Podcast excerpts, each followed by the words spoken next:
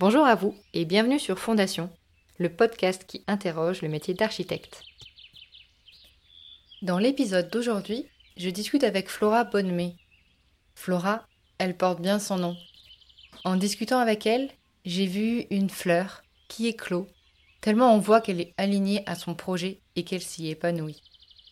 Avec Flora, on discute de l'importance de la culture architecturale, du lien à créer entre les différentes parties mais aussi de la curiosité du grand public quant à notre métier. On parle aussi de comment Flora en est arrivée à réinventer son métier. Je vous laisse découvrir cela en détail et vous invite à rejoindre notre conversation.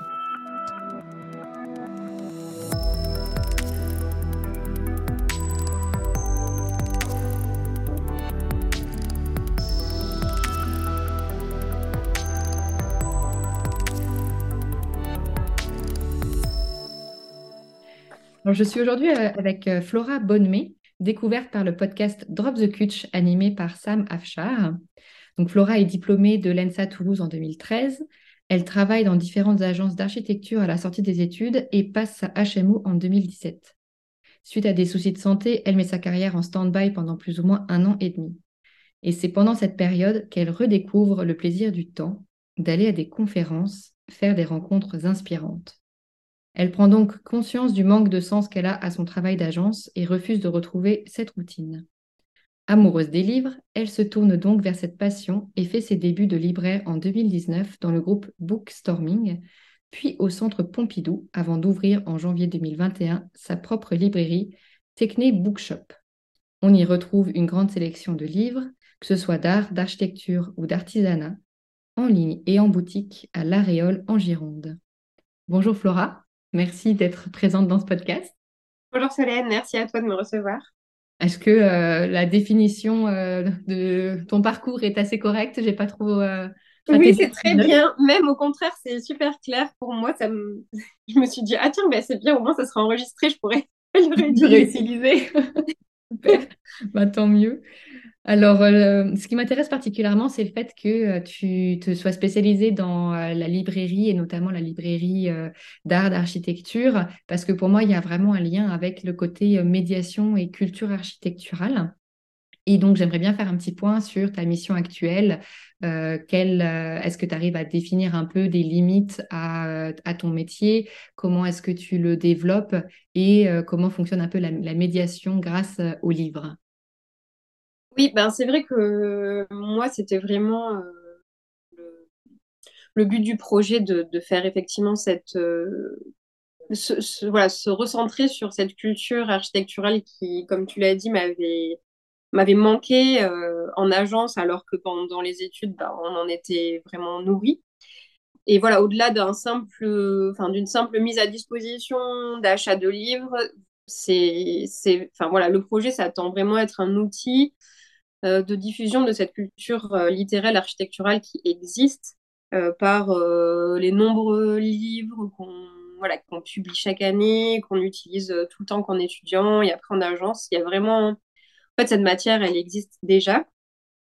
Et, et en fait, voilà, j'avais vraiment envie de rétablir un lien entre les gens qui font ces livres, que ce soit les éditeurs ou les architectes, et les gens qui les lisent, que ce soit des archives ou tout un chacun, et en fait, je me rends compte que bah, ces deux mondes, ils n'étaient pas forcément si bien en lien que ça, au détriment de chacun.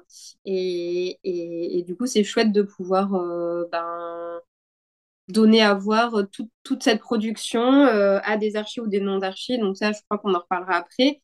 Mais c'est vrai que par rapport à la médiation, je pense que ça peut avoir euh, deux, deux branches, effectivement, vers un monde plus des gens qui, qui sont déjà architectes, mais qui ont besoin qu'on les accompagne un peu vers euh, bah voilà, autre chose que le travail d'agence, leur donner euh, à voir qu'il existe des gens qui ont théorisé des choses, qui ont mis des détails dans des livres, des choses dont ils pourront se resservir.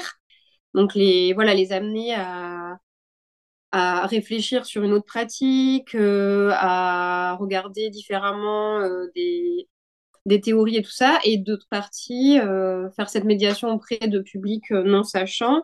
Et il y a vraiment une attente de ces gens, je me rends compte, ils sont, les gens qui rentrent à la librairie, ils sont hyper curieux. Et en fait, il y a beaucoup, beaucoup de gens qui aimeraient, qui aimeraient en savoir plus sur l'architecture. On se rend compte que c'est une discipline qui touche vraiment beaucoup de gens, comme c'est quelque chose de très concret et qu'on peut un peu pratiquer tous les jours dans notre maison, dans notre bureau. Euh, et en fait, les gens, ils sont super curieux de cette discipline et ils demandent euh, vraiment à être accompagnés euh, pour, pour la connaître mieux. Et voilà, à travers les livres, pour moi, c'était vraiment à mon humble échelle, d'aider voilà, à construire des pensées, euh, d'accompagner euh, les gens, donner du sens à, notre métier à travers euh, les écrits d'autres personnes. je pense que, que la médiation, elle peut passer en tout cas par, par cet aspect culturel. voilà, il y en a qui le font en faisant des maquettes avec des enfants, allant dans l'école primaire. Et en tout cas, le livre, il y a cette matière, elle existe, et je pense qu'on peut vraiment s'en servir pour, euh, pour construire des pensées, pour faire réfléchir les gens. Et, euh, voilà, l'intelligence de la pensée collective, elle peut être partagée. Et, voilà, c'était un peu la mission euh, du projet qui est pour les prochaines années aussi, qui va être amené à évoluer dans ce sens. Oui, parce que c'est encore un projet très récent, mine de rien. Exactement. Et euh, ça, tu as fêté tes deux ans là d'ailleurs, félicitations. Oui, c'est ça, merci. Pour l'instant, euh, c'est les idées qui se mettent en place, mais tout n'est pas encore possible de faire tout de suite, mais, mais ça se fait petit à petit. D'accord. En tout cas, ce qui m'intéresse beaucoup dans ce que tu viens de dire, c'est que les gens sont curieux. Donc, ça veut dire qu'il y a une vraie demande d'un public non averti. On, va les appeler comme ça, euh, le, grand public. Donc, euh, toi, tu trouves qu'au sein de ta clientèle, c'est assez varié, que ce soit des professionnels ou des particuliers alors? Ben, Je dirais qu'il y a sur la librairie en ligne, c'est quand même plutôt des professionnels euh, parce que je pense que c'est aussi le bouche à oreille euh, des agences ou, des, ou des étudiants. Mais en tout cas, quand je fais des festivals ou dans la boutique dans mon village, qui est plutôt mon bureau amélioré, on va dire, mais ou quand je vais euh, dans des marchés, par exemple, euh, de créateurs ou des marchés d'artisanat, c'est vrai que je trouve qu'effectivement, il y a une, tout, un public euh, qui est certes sensibilisé à regarder le monde et à s'intéresser au monde qui les entoure, mais en tout cas, c'est vrai qu'on sent que, la discipline architecture, elle fait toujours un peu rêver les gens. Et d'ailleurs, c'est rigolo parce que c'est très souvent, mais peut-être tu l'as aussi vécu quand on est étudiant et tout ça, souvent les gens nous disent Ah, moi aussi, j'ai voulu faire ça quand j'étais enfant. Moi aussi, j'ai fait un an d'études d'archi. Et en fait, on se rend compte qu'il y a plein de gens que ce métier fait encore rêver et, et ils ont un peu peur, on dirait, comme si c'était euh, un métier euh, un peu. Euh, très très complexe euh, dans les étoiles on peut, et du coup il y a comme c'est comme impressionnant pour ces gens ils s'autorisent pas trop à, à se dire bah en fait moi aussi je peux ouvrir un livre d'archi ou moi aussi je peux aller à une conférence et tout ça et, et, je trouve que ce qui est chouette, c'est de pouvoir leur montrer qu'en fait, ben non, on n'est pas du tout inaccessible. Au contraire, le but de l'archi, c'était plutôt d'être très près des gens et, et, plutôt de leur tenir la main pour les accompagner et pas du tout pour leur donner des leçons. Et ça, c'est vrai que c'est super intéressant. Tous ces gens qui sont très curieux et qui petit à petit achètent un livre comme ça. Et en fait, des fois, ils se retrouvent à acheter des livres euh, hyper pointus, des essais, parce qu'ils sont super intéressés par euh, qu'est-ce qu'habiter, qu'est-ce que voilà le chez soi. Et, euh, et, en fait, je conseille assez souvent des gens qui sont juste curieux. Ah bah, c'est génial. Ça fait très écho à ce que tu viens de dire, euh, parce que en fait, euh, moi, la jeunesse du projet, c'est quand même justement quand je présente que je dis que je suis architecte, et les gens ont des étoiles dans les yeux, mais d'un autre côté, comme tu dis, il y a ce côté assez inaccessible du métier, et euh, que, comme si faire appel à un architecte, c'était impossible ou réservé à une élite bien particulière. Tout à fait que j'ai envie de casser avec l'idée du podcast, c'est aussi de me demander, mais pourquoi en fait on en est venu à mettre l'architecte sur un piédestal, mais d'un autre côté de le rendre complètement inaccessible? Est-ce que c'est nous qui ne savons pas vulgariser le discours? Donc je mhm. pense qu'on a un rôle à jouer, mais c'est aussi comment, euh, comment motiver les gens à avoir euh, plus cette curiosité, comme tu viens de le dire. Donc c'est bien de savoir qu'il y a des, bases de curiosité et comment est-ce qu'on va pouvoir un petit peu euh, pousser, ça? Parce que justement, Mon autre question, c'était de voir avec toi, euh, est-ce que tu penses que l'impact de la culture architecturale pardon, euh, joue sur euh, le, les professionnels, comment est-ce qu'ils vont faire les projets, mais aussi sur les particuliers, et donc comment est-ce qu'eux vont pouvoir venir toquer chez un architecte pour, pour faire leur projet? Bah, Je pense que ça, c'est vraiment super important, la culture architecturale, et on... Bon, je suis pas très âgée, mais j'ai l'impression qu'effectivement, ça a tendance à un peu disparaître, c'est vrai, même du discours public. Et, et je pense que c'est quand même nécessaire d'avoir, en tout cas en tant que professionnel, pour moi, ça me semble inenvisageable de ne pas avoir de culture architecturale. On ne peut pas la concevoir euh, sans euh, savoir dans quoi on est pris, quelle aurait été l'histoire de ces bâtiments, quelle, euh, enfin voilà, tous les pensées, tout ça, sans voilà penser que c'est quelque chose d'intellectuel et d'inaccessible. C'est juste voilà savoir la discipline architecturale, euh, où c'est qu'elle se place. Et, et par contre, pour les, voilà, les, les, personnes qui n'ont pas fait des études en architecture, je pense que la culture architecturale, c'est important aussi. Mais effectivement, ça peut prendre des, des formes qui sont tout à fait accessibles. Euh, et, je pense qu'ils en sont curieux. Mais euh, effectivement, et pourtant, les institutions comme les CAUE ou les centres d'archi, ils font vraiment du super boulot. Moi, du coup, je vais en Gironde et à Bordeaux, il y a, y a pas mal de lieux euh, dédiés à la culture architecturale et, euh, et, qui font des choses géniales et qui, enfin, je pense que vraiment leur but, c'est de s'ouvrir à, ces grands publics. Et, mais c'est vrai, je pense que c'est encore difficile pour eux. Ils ont du mal à y arriver parce qu'effectivement, les gens ont peur, ont l'impression que ça va être, euh, enfin, pas du tout fait pour eux, qu'ils vont pas comprendre. Et je pense que là, il y a vraiment effectivement une mission euh, de la part des praticiens en agence et euh, des architectes qui exercent de façon plus euh, moins conventionnelle, on va dire, de montrer que ben voilà que c'est pas du tout quelque chose comme tu dis d'inaccessible, que notre mission c'est vraiment de, enfin voilà de, de se mettre à la portée de chacun et qu'on n'est pas du tout des, des, personnes euh, prétentieuses. Et, je pense que oui, il y a, y a, eu un moment dans les décennies un peu 2000, euh, problème avec la starisation du système qui a un peu conduit aussi effectivement à cette déconnexion avec des sommes d'argent énormes en jeu, euh, voilà, plein de choses qui, dans le bâtiment qui ont pu créer un peu cette rupture. Mais je pense qu'aujourd'hui, ça revient avec plein de jeunes agences qui travaillent euh, dans les milieux ruraux euh, et du coup qui sont vachement près euh, des gens. L'autoconstruction qui revient aujourd'hui. Il y a beaucoup de gens qui s'intéressent à ça. Moi, je le vois ici. Il y a plein d'associations de gens qui construisent eux-mêmes et on sent que du coup, ils se rapproprient aussi ce, monde de la construction. Je pense que les frontières, elles commencent un petit peu à, à être plus poreuses et ça, ça, je pense que c'est positif. Super. Oui, parce que moi, je suis intimement persuadée que une culture générale, on va dire, pour euh, tout à chacun, en architecture notamment, euh, ça permettrait aux gens de comprendre aussi l'intérêt de faire appel à un architecte. Parce que mine de rien, en fait, on baigne dans les bâtiments au quotidien, mais on se rend, Absolument. compte qu'il y a quelqu'un derrière qui a dessiné, qui a même plusieurs corps de métier qui ont travaillé euh, main dans la main pour construire le bâtiment, que ce soit vraiment dans la construction pure ou juste dans la théorie en amont. Et euh, on le voit d'ailleurs dans certaines cultures, notamment, euh, je pense à la Suisse, où ils sont quand même très calés. Euh, ils, sauraient, ils, sauraient, citer un architecte et dire dans telle ville, il y a X œuvres de cet architecte, alors que nous, en France, oui, c'est vrai. Pas de ton côté, mais moi, je, mes, mes proches sont oui. intéressés depuis que j'ai fait des études d'archi. Mais sinon, à part de citer le Corbusier, c'est oui, c'est vrai. De, de creuser plus. Donc, je me dis, bon, bah, il y a quelque chose, un enjeu là-dedans. Et comme tu dis, les maisons de l'architecture, les CAUE font déjà un gros travail, mais c'est un peu euh, comment réussir à, attirer un, public très large et à, leur faire comprendre qu'en effet, la porte est ouverte et que c'est justement en commençant à s'intéresser que ça deviendra plus facile de communiquer aussi avec les professionnels. Donc, euh. Mais c'est vrai que euh, une fois, je me souviens quand il y avait eu la canicule cet été, à France Inter, à 20h, il y avait la directrice de l'Ordre des architectes qui était invitée. Et, et du coup, pendant une heure, elle a parlé voilà, de, bah, de la ville, de comment les architectes concevaient la ville avec ces, contraintes climatiques. Et en fait, ça m'a surprise parce que c'était la première fois que j'entendais euh, voilà, quelqu'un qui savait vraiment de quoi elle parlait sur le sujet, qu'elle connaissait, qu'elle maîtrisait, euh, à destination, du coup, sur une heure de grande écoute.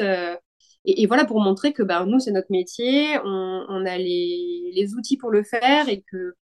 Et, du coup, j'étais j'étais super contente parce que, ben, enfin, on pouvait nous donner la parole et montrer que, que ben, nous, notre profession, voilà, on, Enfin, c'est des choses qu'on maîtrise et qu'on et, qu'on sait faire. Et du coup, ben, on pouvait donner la parole à des experts et pas. Euh, et en fait, je trouvais ça super que ben, du coup, la directrice de l'ordre, elle puisse venir parler comme ça super simplement euh, du réchauffement climatique dans les villes, de comment faire des villes pour demain. Et, et, ça commence un peu par là aussi de, de, de venir un peu aussi sur les, les canaux de diffusion de tout le monde aussi. Ça peut être la radio, ça peut être la télé, ça peut être autre chose, et d'accepter aussi peut-être de vulgariser euh, pour effectivement euh, ben, faire moins peur et, et montrer que, que, nous, en fait, cette expertise, on l'a et qu'on est OK pour la mettre au service euh, de tout le monde. voilà. Et c'est vrai que c'est encore pas très courant de le voir. Comment toi, au quotidien, tu fais du coup pour vulgariser? Parce que comme tu dis, tu, fais, tu vas dans des festivals, tu vas dans différents marchés, donc tu restes pas juste euh, dans ta librairie, tu essayes vraiment de, euh, promouvoir euh, le métier que tu es en train de créer avec tes connaissances aussi, ton bagage de culture architecturale. Donc comment, quels outils tu mets en place actuellement pour vulgariser et pour toucher un large public? Ben, du coup, moi, pour l'instant, ce que j'essaye de mettre en place, ça va être surtout des rencontres avec le public, euh, personne qui a lu et qui est peut-être euh, pas du tout sachant, qui peut en parler. Et en fait, à ce genre de choses, on se rend compte qu'il y a des gens euh, qui ne sont pas vraiment archis qui viennent, ou alors il y a des archis qui n'ont pas forcément le temps ben, d'aller lire un livre parce que bah, enfin, il y a du, beaucoup de travail et qu'on ne peut pas lire tous les livres qui existent, mais du coup qui peut-être comme ça va être d'une autre façon, ça va plutôt être une rencontre, euh, ça va peut-être plus être agréable, on peut venir à la sortie de l'agence et puis pendant une heure, on peut discuter autour d'une table ronde. Donc ça va, effectivement, la médiation, elle est quand même plus facile quand on se rencontre en vrai euh, que, euh, que via le site. D'accord. Et est-ce que tu conseillerais un événement en particulier pour des non-initiés, pour démarrer, pour vraiment avoir un premier aperçu et prendre le goût doucement de, de l'architecture? Ben, j'ai pensé euh, que, en tout cas, je ne sais pas s'ils vont le tourner beaucoup, mais euh, cet automne, j'ai vu une conférence dessinée par euh, Nicolas Delon de l'agence Encore Heureux et Bonnefrit, qui est un graphiste à Toulouse. Et en fait, euh, c'était vraiment génial parce que c'était une conférence et donc euh, le graphiste illustrateur, il, dessinait à côté, enfin il peignait sur des très grands euh, formats. Et c'était sur le monde d'aujourd'hui, le fait que ben voilà, il y, a un effondrement des ressources et tout ça. Et comment nous en tant qu'architectes on peut y faire face, quelles questions on peut se poser sur sur la construction, sur le réemploi. Et vraiment, c'était accessible. Euh, enfin, moi, j'ai emmené mes parents et en fait, c'était c'était super accessible parce que c'était à destination d'un public euh, vraiment de, tout un chacun. Et en même temps, ben voilà, y il y avait plein de, de, choses qui semblaient évidentes et qui étaient des choses euh, voilà, sur, sur le fait de construire, sur la notion de cabane, la notion d'habiter, sur l'écologie. Et je trouve que c'était vraiment super. Donc, c'est tiré du. Enfin, le livre avant, c'était Énergie désespoir et ils en ont fait du coup un sorte de spectacle.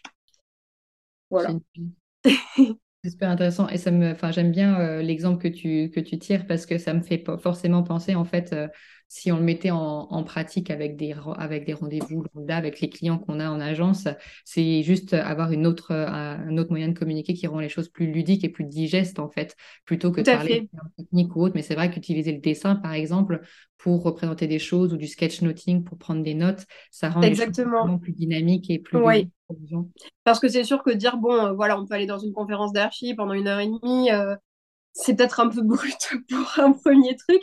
Mais effectivement, euh, le dessin ou la vidéo, ou, euh, ça, c'est. Voilà, déjà, c'est vrai que ça peut être un premier pas qui, moins, qui est un peu moins abrupt. Tout à fait. Et du coup, si ça ne te dérange pas de refaire un petit aparté sur sur euh, tes premières années en agence et justement euh, le manque de temps que tu as eu par rapport au travail, euh, le fait d'être derrière un ordinateur, de ne pas avoir le temps justement ou de ne pas prendre le temps pour aller en, conférence. c'est voilà, comment, comment à, part c'est un an et demi, tu penses que si tu n'avais pas eu ces un an et demi pour, pour faire cette pause et pour, pour réaliser ça, tu serais encore en agence? Ben, c'est vrai que c'est difficile à dire, mais je pense en tout cas que hum, ça se serait fait différemment. Mais oui, je pense que je serais arrivée en tout cas à un point de remise en question du modèle euh, actuel d'agence. Euh, c'est vrai que aujourd'hui, il y a encore effectivement pas mal d'agences qui fonctionnent de manière euh, assez figée. Et, c'est vrai que pourtant j'ai été dans des agences qui se posaient beaucoup de questions. Donc je pense que ce qui m'a permis justement de franchir ce pas, c'est que déjà c'était amorcé dans la pratique de ces agences et dans les discussions que je pouvais avoir avec mes collègues ou avec mes, mes supérieurs. Donc ça m'a permis de franchir ce cap. Mais c'est vrai que pour moi de voilà d'être un peu dans un tunnel où on, fait les phases du projet euh, et on fait le chantier et puis après on passe au projet d'après. Enfin je trouve que c'est c'était tellement l'opposé de ce qu'on a fait pendant cinq ans d'études où on s'est nourri de plein de choses où on nous a appris euh, vraiment que ce qui était important c'était de, de, lire de faire des voyages d'aller visiter des enfin des bâtiments d'archi et tout d'un coup de manière tellement brutale. Euh, ça n'avait rien à voir. Euh, on passait notre temps devant l'ordinateur et surtout ce qui était, voilà, ce qui était pour moi, ce qui était étouffant, c'était vraiment euh, que j'avais pas le temps de faire des recherches pour un projet. En fait, c'était le rythme était tellement le rythme du projet à cause des maîtrises d'ouvrage, des délais de chantier, de l'argent.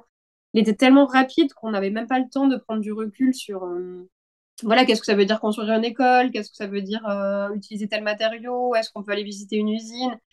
En fait, tout ça, euh, je ne m'en rendais pas forcément compte. Mais au bout d'un moment, euh, voilà, c'est vrai que la vie a fait que j'ai pu m'en rendre compte, mais je pense qu'à un moment, de toute façon, je me sentais m'appauvrir un peu parce que bah, je refais toujours un peu les mêmes schémas et en fait, moi, ça me manque énormément, voilà, cette culture qu'on nous avait inculquée à avoir.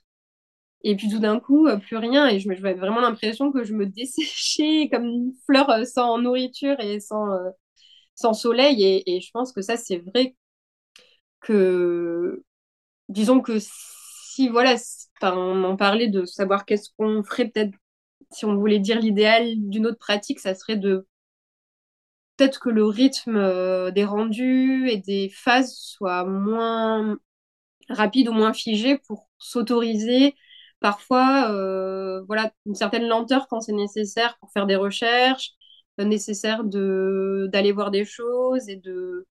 Pour moi, ça me semble incompatible de construire euh, pour des gens des choses qui vont rester des dizaines, voire des centaines d'années en ayant la tête dans le guidon. Ça me semble...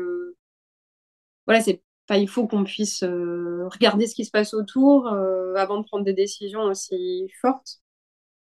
donc ça, c'est vrai que c'est quelque chose que je repose reprocherais à la façon un peu traditionnelle des agences, mais je pense que vraiment c'est en train de changer et il y a plein de jeunes agences qui sont en train de, de pratiquer différemment et enfin c'est moi je rencontre plein de gens qui, qui voilà qui font plein d'autres choses et, et du coup c'est super chouette.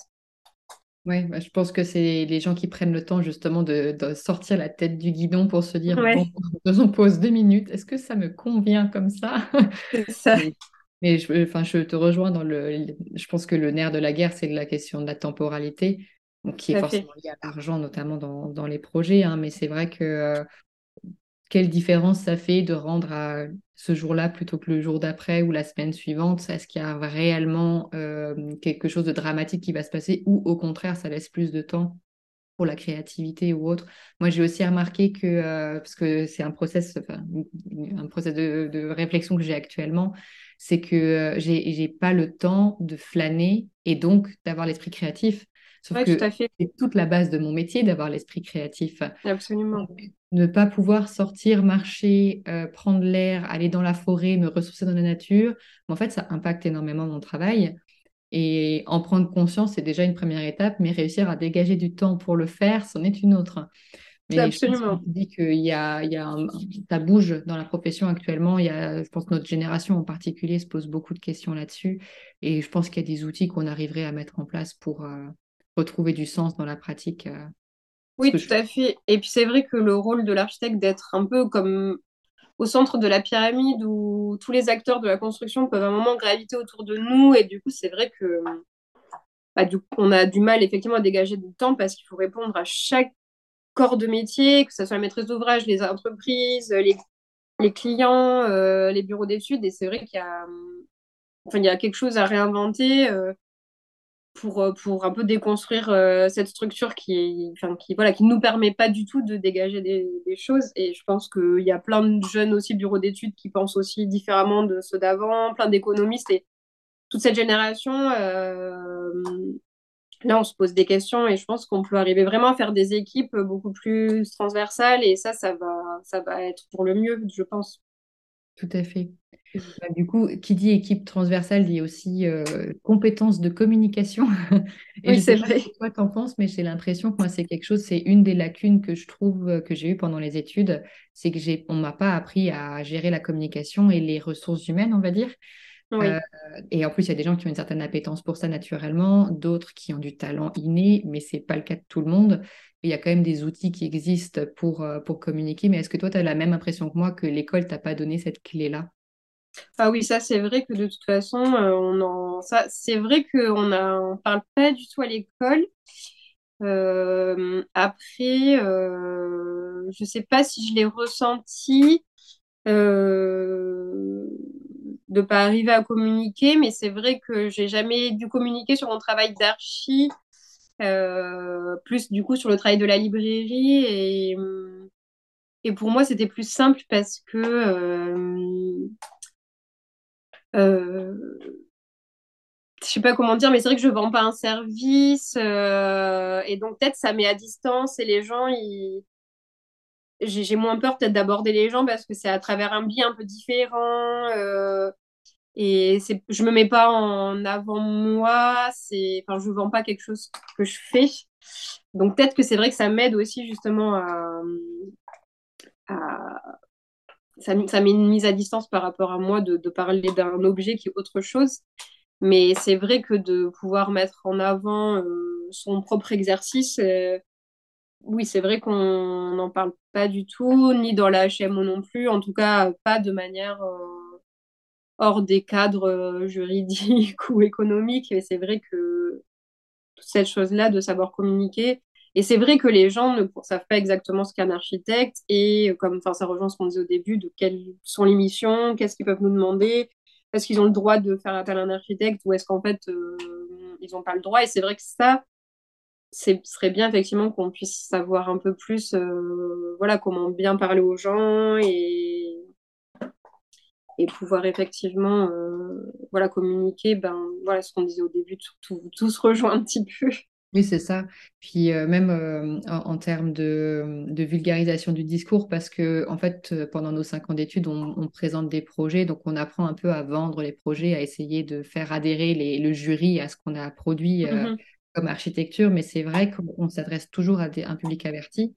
Et le jour où on se retrouve avec un client pour une commande privée, parce qu'encore les communes c'est différent, ils sont un peu plus au courant, mais pour une commande privée, se retrouver face à un client trouver les bons mots pour justement pas lui faire peur avec du vocabulaire technique ou autre, c'est pareil, ça c'est des choses, moi j'ai vraiment l'impression que je l'ai appris sur le tas pendant... Euh, puis moi c'est un sujet qui me passionne, la communication, donc heureusement je, me forme, mais je pense qu'il y en a euh, pas forcément cette appétence, pas forcément le, trait de caractère non plus hein, pour parler avec les gens.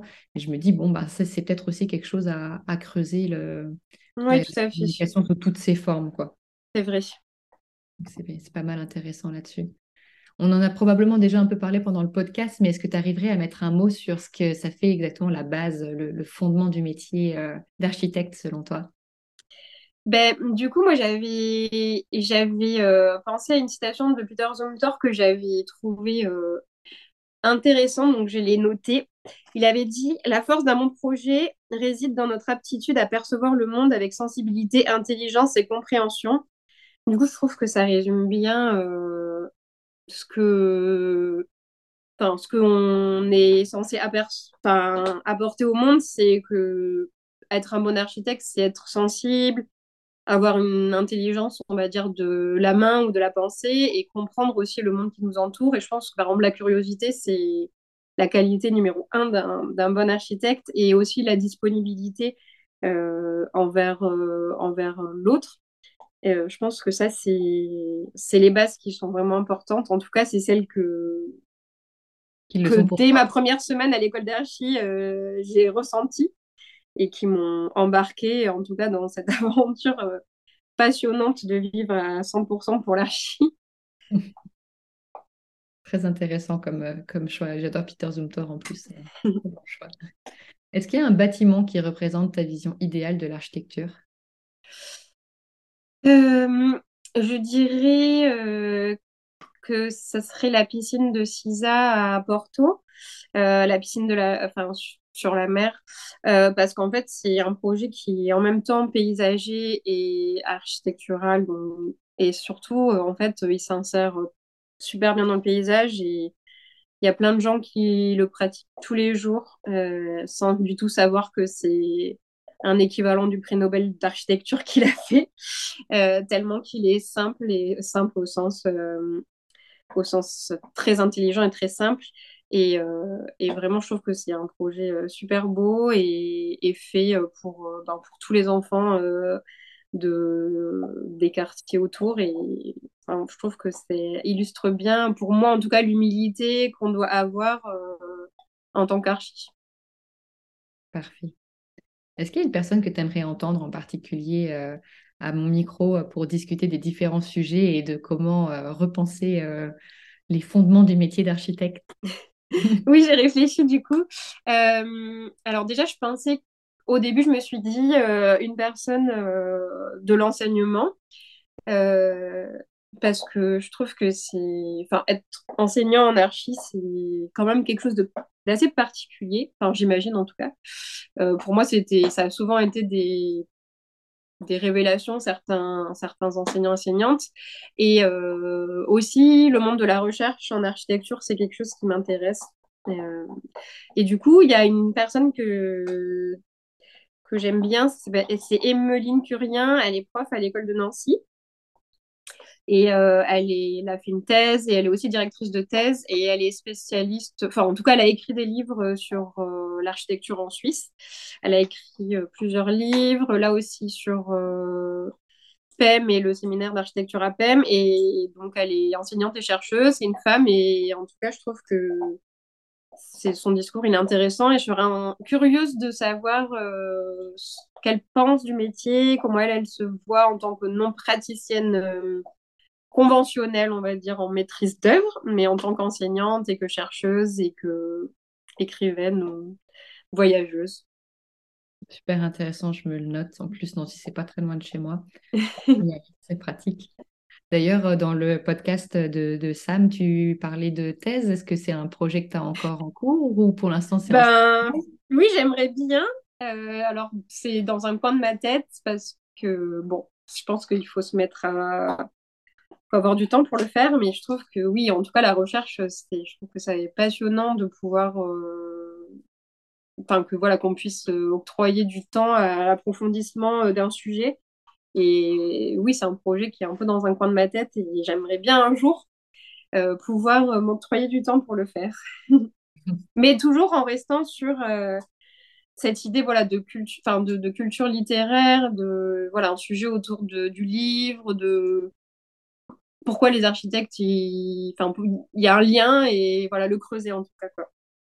Super. J'ai une question qui me vient là bah, maintenant que tu parles de ça. comment tu es tombée vraiment dans le livre en fait? C'est quelque chose que tu fais depuis toujours ou c'est l'appétence qui est née euh, via les études d'archi parce que tu voulais toujours en savoir plus?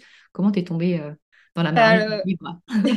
Le livre, euh, on va dire que c'est depuis toujours quand j'étais enfant. moi j'étais une lectrice acharnée je lisais, je sais pas combien de livres par jour et par semaine. Donc, enfin, même ma mère, elle disait que pour me punir quand j'étais enfant, elle devait me prendre mon livre et c'était ma punition. Donc, c'est vrai que j'étais un peu le petit rat de bibliothèque.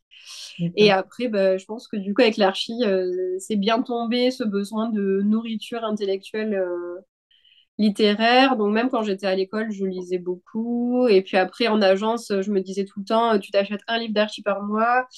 Euh, voilà, tu vas à la librairie euh, d'archi ou pas d'archi et tu t'achètes euh, un livre ou des BD. Enfin, c'est vrai que chez moi, j'ai des, des, bibliothèques de BD, de livres d'art, de livres d'archi ou de romans. Et donc, c'est un peu les deux projets qui se sont un peu impactés.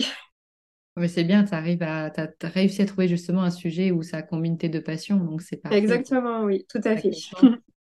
Euh, C'était pas prévu comme question, mais est-ce que tu as, euh, je sais pas moi, ton top 3 des livres qu'il faut absolument lire, euh, que ce soit pour des initiés, des non-initiés, de préférence dans la thématique de l'architecture? Même si c'est un roman, je sais pas, euh, quelque chose qui t'a marqué. Alors, un roman, il y a un de mes livres préférés en roman que j'offre beaucoup, euh, c'est Les pierres sauvages de Fernand Pouillon. Euh, c'est sous forme de journal de bord. En fait, c'est un moine constructeur au Moyen Âge qui raconte, euh, un moine bâtisseur qui raconte l'établissement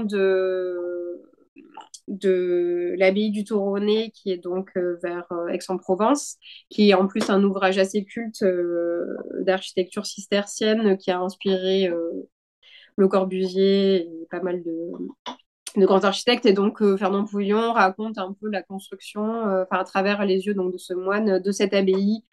ils vont chercher les pierres à tel endroit, pour comment, enfin, et du coup, c'est le moine qui fait le plan, pourquoi on s'oriente là, il y a le soleil, il y a la source et, euh, tout ça. Donc ça, c'est un roman, mais pour moi, c'est ça raconte un peu les bases. Euh, le soleil, le vent, euh, la terre et les arbres. Voilà. Et, et, en fait, c'est lisible par absolument tout le monde. Après, plus pour Archie, ben, de Peter Zumthor, Atmosphère et Penser l'architecture, je pense que c'est vraiment les livres que je pourrais relire tout le temps et qui parlent tout le temps, même si quand on est euh, tout débutant ou quand on a une crise de foi de l'archi, on peut relire ça et après on est requinqué. Et euh, voilà, et après, euh, en livre plus d'art, un livre que j'aime beaucoup sur aussi le côté, enfin la mise en page du livre, le choix du papier, le design. Et après, bah, l'artiste dedans, c'est Valentine Schlegel, c'est une euh, céramiste et euh, euh, céramiste et elle, faisait aussi du bois. Et en fait, elle faisait des, des cheminées, elle fait des cheminées en plâtre très organiques. Et, et en fait, c'était une amie d'enfance d'Agnès Varda. Elles ont grandi toutes les deux à 7. Et, et voilà, et donc euh, le livre s'appelle Je dors, je travaille. Donc c'est sur son travail et euh, c'est une femme, euh, moi en tout cas, que j'admire beaucoup. Voilà. Merci, parce qu'en plus je t'ai pris sur le fait là, donc oui. quelle réactivité, bravo. C'est dur d'en trouver pas, pas beaucoup, mais il y en a plein. Si tu en as d'autres qui te viennent en tête, je pourrais toujours les rajouter après. Exactement, ouais, je peux en dire plein. Intéressant. Est-ce que tu veux parler un tout petit peu plus quand même de euh, euh Bookshop? Oui, bah du coup, bon, moi, voilà, c'était vraiment, euh, je pense à un moment, cette idée de, de donner accès un peu à tout le monde à, tous ces livres euh, au cours de mon parcours, que j'ai pu faire des rencontres d'éditeurs, de graphistes et de lecteurs. Et aussi suite au départ dans province, entre guillemets, euh, pas du tout péjoratif parce que je suis issue du milieu rural, euh, de plein d'amis euh, donc qui sont partis un peu partout créer des agences d'archi hors de Paris et moi aussi. Et en fait, de se dire que tous ces gens, ils avaient besoin de livres et que quand j'habitais encore à Paris, souvent je leur en ramenais dans mes bagages euh, parce que bah, en fait ils pouvaient pas euh, aller tous les jours euh, s'acheter des livres. Et donc c'était voilà cette idée de qu'en fait cette culture là j'avais envie qu'elle soit pas polarisée dans les grandes métropoles mais qu'elle soit à tout le monde. Donc certes ça passe par un site internet qui peut être un peu contradictoire avec le fait d'être près des gens, mais d'un autre côté, pour moi, c'était justement la forme la plus neutre et la plus accessible à tout le monde. C'était que tout le monde peut y aller euh, n'importe quand et il n'y a pas, voilà, chacun peut faire son petit marché dessus, euh, tout en étant vertueux, de pas être Amazon et tout ça. Donc, euh, pour moi, c'était important qu'il y ait cette plateforme. et ensuite, d'aller auprès des gens, par contre, moi, avec ma petite voiture, d'aller dans les écoles d'archi, dans les, dans les festivals, d'aller parler vraiment avec les gens, qui puissent toucher les livres et qui puissent les, les voir. Donc, c'est vraiment les deux facettes du projet. moi, en tout cas, voilà, ce que j'adore, c'est conseiller des livres, faire des recherches, comme aussi ce que tu m'as demandé de chercher des livres en thématique. en fait, je J'adore faire euh, la petite souris, aller chercher un peu partout euh, les livres euh, qui sont invendus, les livres rares et tout ça. Donc voilà, n'hésitez pas à me poser plein de questions parce que moi, c'est vraiment ce que j'aime d'aller trouver le bon livre pour la bonne personne. Et voilà. Parfait. Donc, vous l'aurez compris, pour vos livres, vous allez sur Techné Bookshop et Flora vous trouvera la perle rare dont vous avez besoin. Donc, à part ton site web, où est-ce qu'on peut diriger euh, les auditeurs euh, et auditrices pour te retrouver? Alors, euh, bon, sur Instagram et sur Facebook. Et ensuite, ben, sur le site, dans la rubrique agenda, il y aura noté tout, toutes les résidences, les marchés, tous les endroits où je vais. Et ensuite, du coup, en Gironde, à La Réole, j'ai un petit lieu où les gens peuvent venir si jamais ils passent euh, sur l'autoroute à côté de là, ils peuvent toujours euh, venir me voir euh, dans l'entre-deux-mer. Parfait. Eh ben, merci beaucoup pour cet épisode qui était très riche et, ça m'a fait très plaisir de te recevoir. Donc merci. Et du coup, tu deviens presque spécialiste du podcast. C'est déjà ton deuxième, si tu n'en as pas fait encore entre-temps. C'est vrai. Non, j'en ai pas fait. Mais merci Solène, en tout cas toi aussi. C'était vraiment super intéressant de parler avec toi. Et euh, merci de ton invitation. Ça me fait plaisir. À bientôt. merci, au revoir.